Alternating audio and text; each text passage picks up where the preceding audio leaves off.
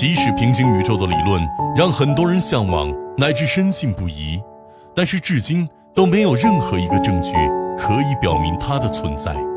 近期哈维尔事件的发展也越来越像是一个闹剧。该理论不仅无从证实，而且已经受到了越来越多理论的挑战。最经典的就是奥卡姆剃刀原理。该理论化繁为简，一针见血地指出：既然平行宇宙存在，那人们为何永远观测不到呢？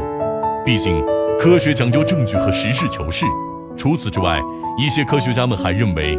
如果从量子力学和宇宙大爆炸等理论来看，我们所处的这个宇宙一模一样的另外一个宇宙出现的概率是十的负二百二十九次方，几乎为零。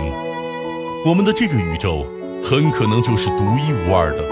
一些科学家甚至表示，即便平行宇宙真的存在，也并不意味着这些宇宙之间会有任何的相似。换句话说，一些人想当然地认为。平行宇宙中，很多宇宙都与我们现在所处的这个宇宙类似，但事实上，其他宇宙中的地球很可能是一片荒芜，毫无生机。不过，在宇宙和未知面前，人类似乎应该永远保持谦逊。就像那句名言说的：“现在的所有真理都是暂时的。”